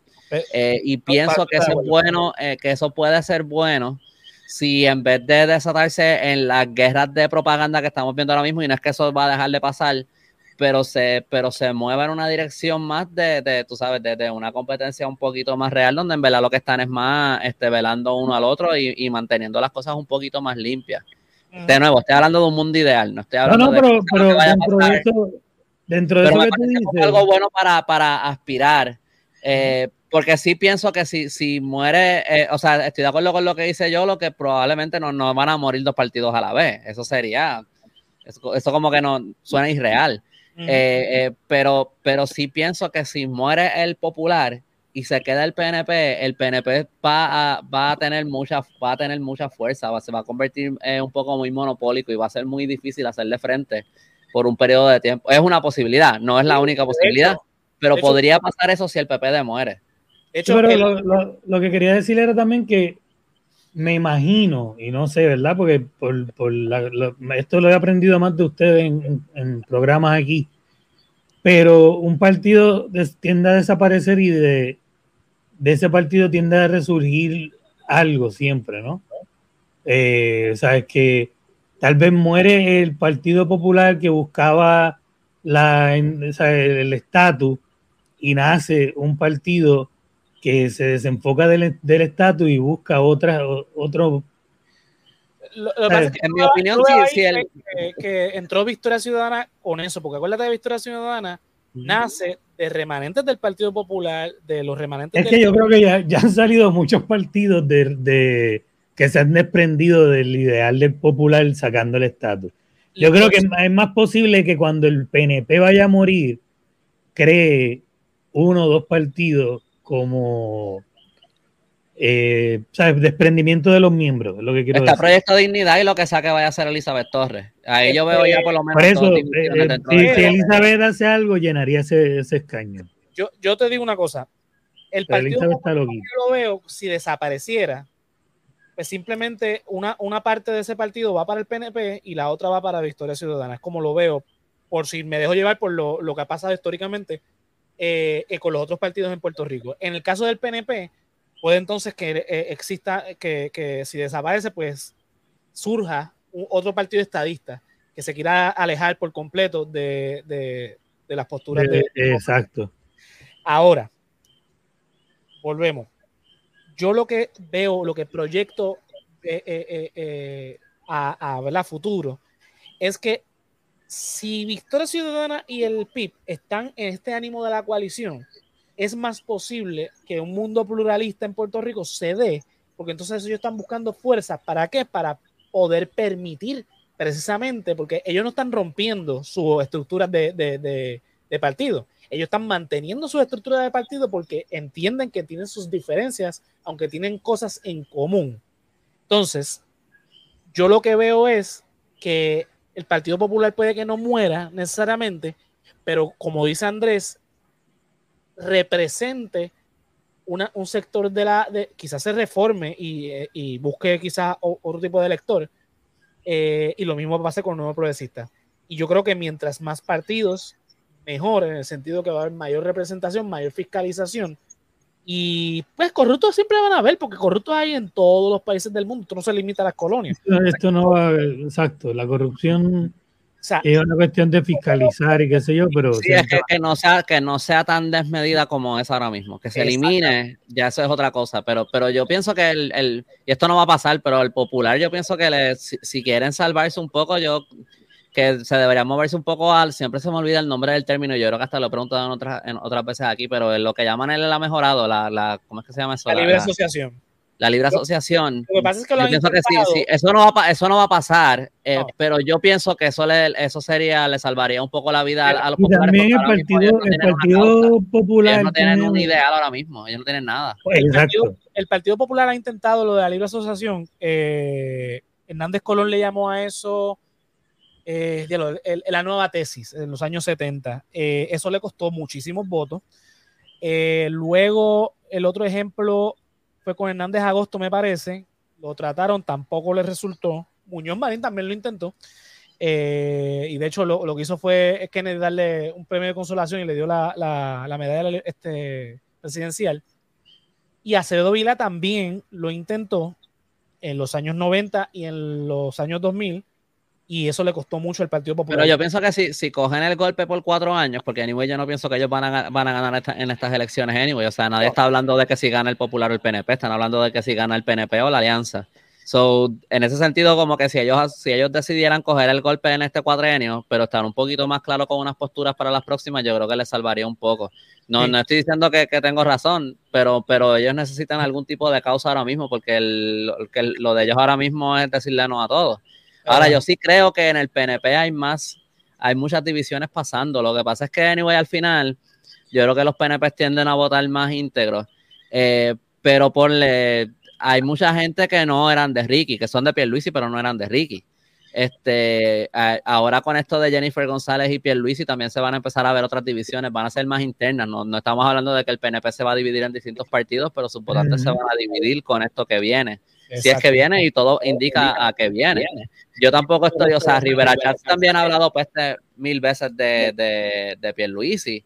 Cuando, cuando él, cuando Ricky lo puso como su, ¿verdad? Para que fuera el gobernador, Ajá. este Rivera Chats, ah, si recuerdo bien, Rivera Chats estaba hablando pestes de eso. sí, lo o vamos sea a decir yo- mañana. So, so, si, si yo, yo sí pienso que, que hay, hay divisiones del PNP que todavía a lo mejor no se están manifestando en, en votos, pero que en algún momento, sea en este cuatrenio o un poco después, eso les va a explotar en la cara. Eh, porque hay una, yo pienso que hay, una, hay, hay divisiones grandes dentro de- del PNP, lo que pasa es que todavía yo creo que la gente no se ha dado tanta cuenta de eso. Los PNP han ganado después de lo de Ricky porque son los menos malos dentro de lo que le habían puesto enfrente en, en cuanto a rojo y azules, ¿no? Es por lo único, porque ver, el voto, el voto de castigo, el voto de castigo estaba ahí, eso era, eso es lo que, lo que venía, pero los populares no pudieron poner un candidato que se prestara lo suficiente como para, que es la primera vez en la historia, como para que el, el- el pueblo dijera, ok, vamos a dar el voto de castigo. Los populares pusieron un candidato tan desconectado de todo que el pueblo dijo, no, es que no, podemos hacer ni el voto de castigo porque ¿quién carajo es ese? voto- El voto castigo se da, se, lo, tú lo puedes ver cuando Cámara y Senado la controlan los populares, pero el comisionado y, y- digo la comisionada y el gobernador son PNP. Pero mira, eh, Pierluisi gana 427 mil votos y Charlie 407, o sea que la diferencia es de 20 mil votos. Por Sí, ellos no- eh, Charlie no perdió por mucho, pero el, Y, no, el- y, que, y que también ves que mucha gente se fue a otras alternativas. Sí, sí. sí, definitivo. Sí, pero que eh, también eh, muchos, también hay muchos PNP que están bien mordidos con lo de Ricky. Y también yo pienso que hay, hay que acordarse de dos cosas de lo que estabas hablando ahorita, de que, ah, sacaron a Ricky, pero, pero anyway nos quedamos en lo mismo. Pasaron un par de cosas. Primero que nada, tan pronto Ricky renunció, la gente pichó. Porque se estaban empezando a dar las manifestaciones de, de Wanda renuncia, pero ahí la gente, y lo entiendo porque en verdad fue explotador estar ahí tanto Y tiempo. estaba también la pandemia, estaba empezando lo No, de no, la pandemia, la pandemia vino después. La Cuando- pandemia vino digo después. lo de Wanda. Sí, pero lo de, pero, pero eso fue Ricky- como seis meses antes de, de la Y pandemia. por eso cuando Este, empieza Ricky inmediatamente, que el 2 de, de agosto, que se hizo efectiva la renuncia de Ricky, ya empezaron las protestas de Wanda renuncia. Sí, este- pero eso no duró nada. Pero exacto, no duró, entonces después vino los terremotos, después entonces vino lo de la pandemia. Exacto, pero eso fue ya, pero eso fue ya como seis, como cinco o seis meses después, eso fue después. Pero, pero eso es una cosa, pero lo otro también es que yo pienso que hay much, hay PNPs que fueron a protestar en contra de Ricky porque estaban muy disgustados con lo que, con lo que había hecho Ricky y ese grupito en el chat. Ah, Sin pues, embargo, siguen siendo PNP. Y también hay otros que estaban bien mordidos y bien molestos y estoy 100% seguro que ellos fueron más que nada a probar como que no, no, nosotros, o sea, igual que después de Obama vino Trump, después de que sacaron a Ricky, yo pienso que los PNP fueron con más fuerza a las urnas. Obviamente sigue siendo un número pequeño en comparación a lo que era otros años, perdieron mucho, pero fue suficiente fuerza como para, para ganarle a los populares y a los otros partidos. So, so, tú sabes, pero yo pienso, yo pienso que hay, hay una consecuencia casi que es como un backlash de los PNP por lo que pasó en las últimas elecciones. Pero yo sí pienso que por dentro el PNP se está, o sea, mira todos estos casos federales que les han montado a los, a los han sido mayormente PNP, ¿no? Más que populares en, en estos últimos, o sea, hay muchas, el PNP se está colapsando por dentro, lo que pasa es que por fuera parece más que son los populares.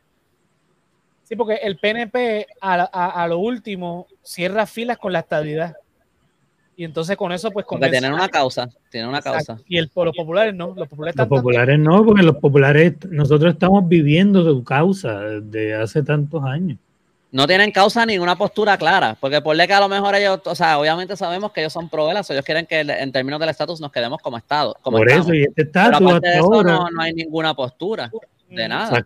Sí, están, Decir que no a todo.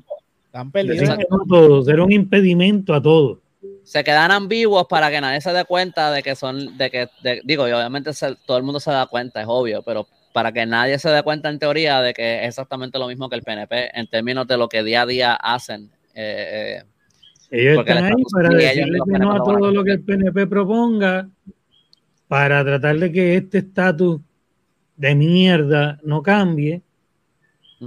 Y ya, eso es todo. Ok, vamos con el, último tema rapidito, para, porque hoy tenemos clasecita. Este, Mariana Nogales, de cincuenta y tantos este, eh, cargos, dos tienen causa. son los dos que ya dijo que, mira, mala mía, me llené mal el, documento, me voy a autorreferir. O sea, evidentemente hay una persecución política, lo hablamos aquí, y obviamente responde al el Al miedo. Este, no, y que de los 50 cargos, yo creo que ellos lo que presentaron fueron 24. O sea, ellos anunciaron. Ah, ok. Acuérdate que eran 50 y, eh, y tantos sumando a la corporación, a la mamá y a ella. A la corporación y a la mamá no le probaron, o sea, se cayeron todos. Y de los veintitantos de ellas, solamente dos le pudieron probar. Y los tuvieron que enmendar, si no me equivoco, ¿verdad? La, la jueza enmendó los cargos para que se le pudieran poner, porque los cargos como estaban presentados no iban. Sí, exacto. O sea, eh, eh, esto es un papelón por parte del FEI. Eh, y estuvieron un día completo para eso allí deliberando. Hicieron el show de la vida para nada. Entonces, si esto no es, si esto no es respuesta al miedo que, porque volvemos, Victoria Ciudadana solo tuvo un 12% de votos íntegros, o sea que tiene una base sólida. Eh, Parado con el PIB, por ejemplo, que lleva desde, el, hace 70 años. O sea, Victoria Ciudadana en su primer cuadrenio obtuvo más votos que lo que el PIB ha, obtenido en todo su, en todo su tiempo. So que eh, el PIB es más peligroso que el PIB para el bipartidismo. Lo que pasa es que ellos se dieron cuenta que, espérate, esta gente ha estado aquí, han fiscalizado por muchísimos años, han hecho un montón de trabajo por el pueblo. Pues mira, si tenemos cosas en común, por ello, vamos, eh, vamos a unirnos en una causa común. Y eso es lo que tiene aterrorizado a, esta gente del PNP y del PPD. Por eso que están respondiendo de la manera en que están respondiendo en, las estaciones de radio, en las, en las Y algo que ha ayudado mucho, que, que las elecciones pasadas, Dalmau cada vez que le decían, ah, pero usted como candidato del PIB no habla tanto de la independencia. Es que, y él dejaba claro que eso es una prioridad del partido, obviamente, pero que él estaba ahí como candidato de para gobernar al pueblo de Puerto Rico y atender los problemas del pueblo. El candidato a la gobernación para administrar la colonia. Y, él aprovechaba cada oportunidad para decir cuáles eran puntualmente los problemas que había y cómo la y aprovechaba para hacer campaña muy bien hecho, muy bien. Eh, y el, e, ese desapego de todo tiene que ser la independencia, como para los PNP todo se arregla con la estadidad y para los populares todo se arregla con el Estado Libre Asociado, eh, ese desapego lo hizo, eh, hizo su figura ser más atractiva y su mensaje ser más eh, de agrado de personas fuera del partido, incluyéndome a mí. Entonces, Eso pues como que le dio más alcance y, y le da más ventaja a que gente que no son del partido lo vean como un candidato por el cual poder votar. Eso creo que fue inteligente también. Para mí, yo no sé, porque lo que yo recuerdo a, a Dalmau decir, y yo, yo no entendí por qué la gente lo, lo ha agrandado tanto como que hay personas que dicen, ah, Dalmau, Dalmau dejó hecho la independencia para un lado o algo así. Sí, no, Y yo no, recuerdo no, cuando, cuando él, cuando él, lo que yo lo escuché él decir y lo que recuerdo de lo que él dijo, eh, porque esto fue hace tiempo, eh, fue que él, él- él- él dijo como que, mira, la- el el estatus al final, como que es- esto sería con un, con un plebiscito y lo que la gente, lo que la gente elija, pues eso es lo que va. No es como que yo, igual que ningún otro partido, o sea, ningún otro partido, lo- los PNP no han impuesto la estadidad. Exacto. Yo no voy a imponer la independencia aquí, pero, pero también hay, hay todo un plan de gobierno, que es lo que vamos a hacer. No, no es que, por, pero yo no recuerdo que él dijera en ningún momento, no, no, la independencia no va ni nada. Es lo que, él- lo, lo que él dijo fue, básicamente, Exacto. este, hay, hay, otra, hay un montón de otras cosas que atender que son de Y mucha exacto, importancia, pero la- dio- la- el estatus al final es lo que la gente escoja.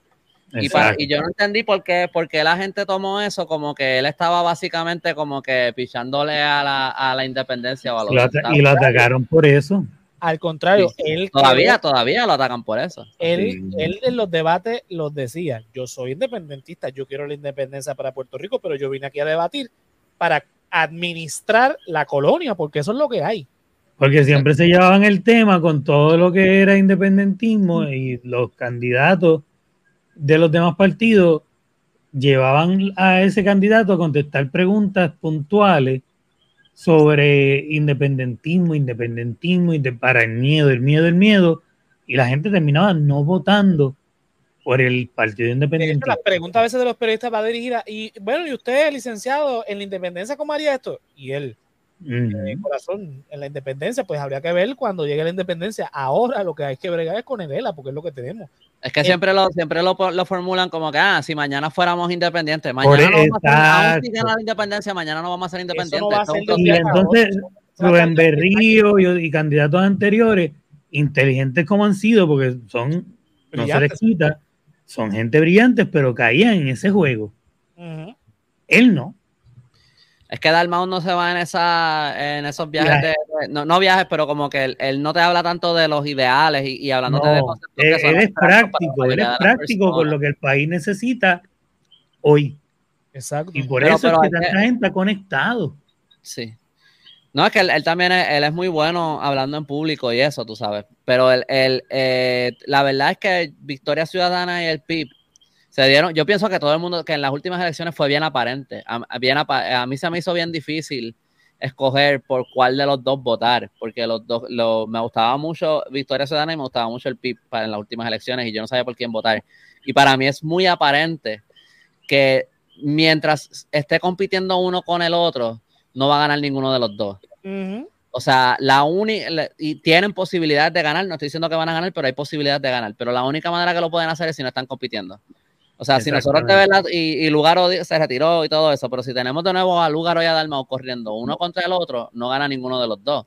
Si tenemos Sí. a Natalia y a Dalmau corriendo uno contra el otro, no gana ninguno de los dos. De. Esta es la única, man- esta es la única manera que hay un chance, porque es que lo- los dos partidos tienen candidatos muy sólidos. Muy puntuales Y, y en, y- y en términos de, de Mariana Nogales, pues, o sea, la, la- es una persecución, es una persecución brutal lo que le están haciendo. Por otro lado, dependiendo de cómo lo maneje Victoria Ciudadana, también lo que le están dando es un montón de publicidad a Mariana Nogales. Sí, sí, sí. Y ella ha salido muy bien parada. eh, Hasta ahora, es- vamos a ver, hay que ver qué pasa con los dos cargos que le quedan. Sí, pero, inclusive a nivel moral, que es como, ¿verdad? Tu carrera se, se afecta. Eh, ella se, se auto, se- ella se autotiró al medio con esos dos cargos, ella sabía, nosotros sabíamos, todo el mundo sabía que eso venía porque ella solita fue y dijo, ups, aquí está, no es la primera ni es la última eh, persona dentro del Senado que ha hecho esto, es una práctica común, así que que se vayan a coger por culo, he dicho.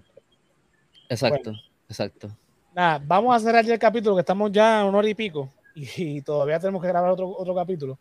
Eh, Agapito Moya. ha, ha entrado unos comentarios hoy de verdad que no tienen ni sentido, pero No, está cool que todo el mundo tenga su verdad. Bueno, estamos llegando, estamos llegando a más gente, eso está bien. Eso está este- cool. Bienvenido sea. Sí. Exacto. Pero no tienen nada. que estar de acuerdo con nosotros Exacto. para escucharnos.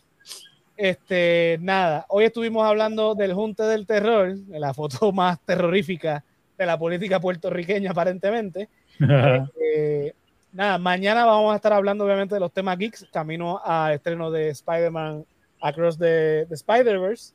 Mañana vamos a estar en Radio Raíces, lo que dice la calle con Víctor Pastrana, con Víctor Rivera Pastrana a las 4 de la tarde, en el 1460 AM en San Sebastián y en Facebook Live, el Facebook de, la estación, hablando también de, este, este tema de verdad de, del, del Junta del Terror.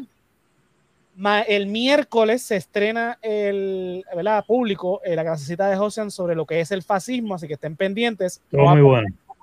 no va por Facebook, va solamente por YouTube y donde quiera que escuchen podcast.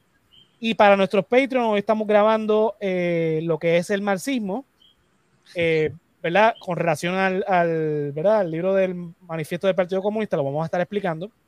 Eso va a estar para los Patreon y luego, obviamente, después al mes va a estar este público. No, no somos comunistas, no somos marxistas, no somos fascistas. No somos fascistas, es, es explorando, es literalmente como que hablando de que es el- estamos yendo por las diferentes fases.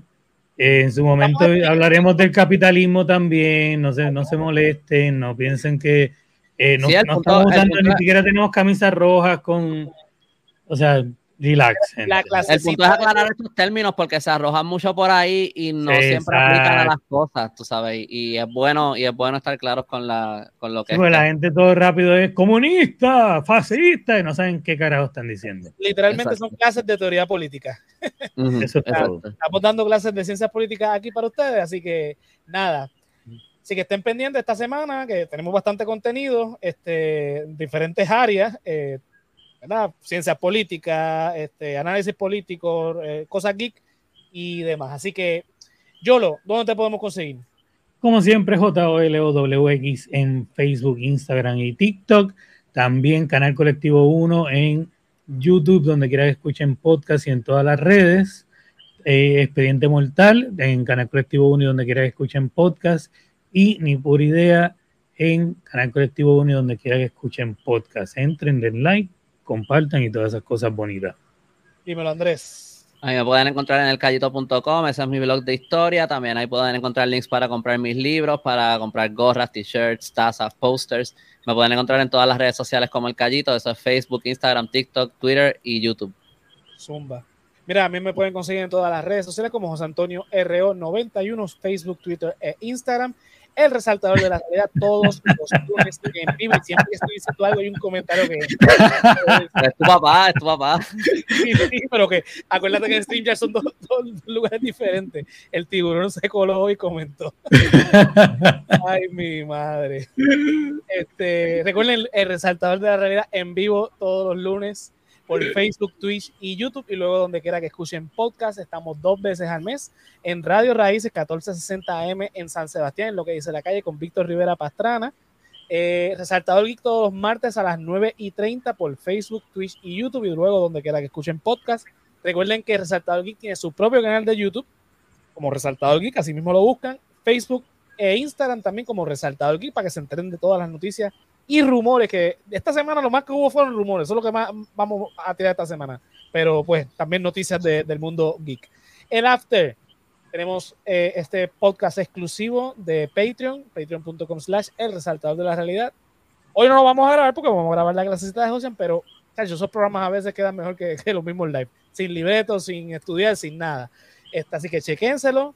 También tenemos la clasecita de José, estrenos anticipados en Patreon y luego donde quiera que escuchen podcast, incluyendo YouTube y el politólogo que cocina, cuyos estrenos anticipados son en Patreon y luego en YouTube. Mira, patreon.com. Agapito, te recomiendo el, el after. Eh, hoy no hay after, so tal vez no me acuerde de ti para el próximo y no hable de ti, pero si me acuerdo, tal vez te salude en el próximo. so te recomiendo el after para que.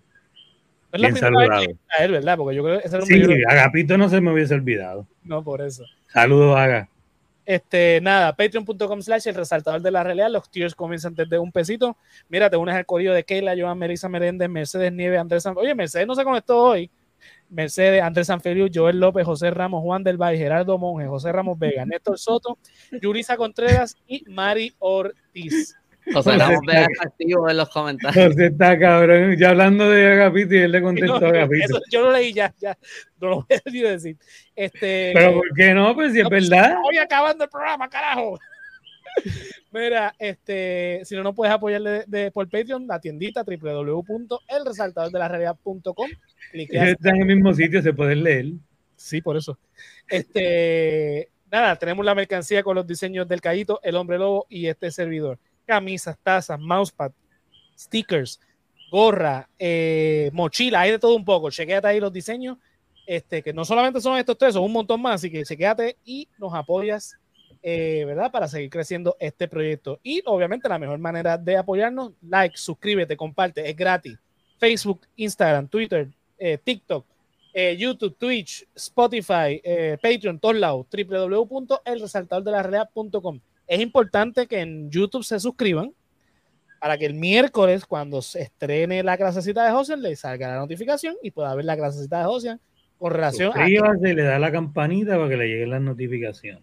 Así que nada, nos vamos ahora a grabar sobre el marxismo, que sea la madre. O, odié este libro en la universidad y lo volví a odiar. Y lo que dio son 50 trapos de página. Así que nada, vámonos para la clasecita, Corillo. Vámonos con el comentario de. No, ¿Te quitan la monetización si lo pones? ¿Ah? Era, era, era. Tengo que pagar para que me contesten mi pregunta. No, pues si ya te la contestaron ahí los comentarios. No, no, no, no, no, no oh, eh, yo solamente estaba hablando que, que, iba, que iba a mandarte un saludito por el... Sí, no, es para saludarte. Te queremos, Agapito.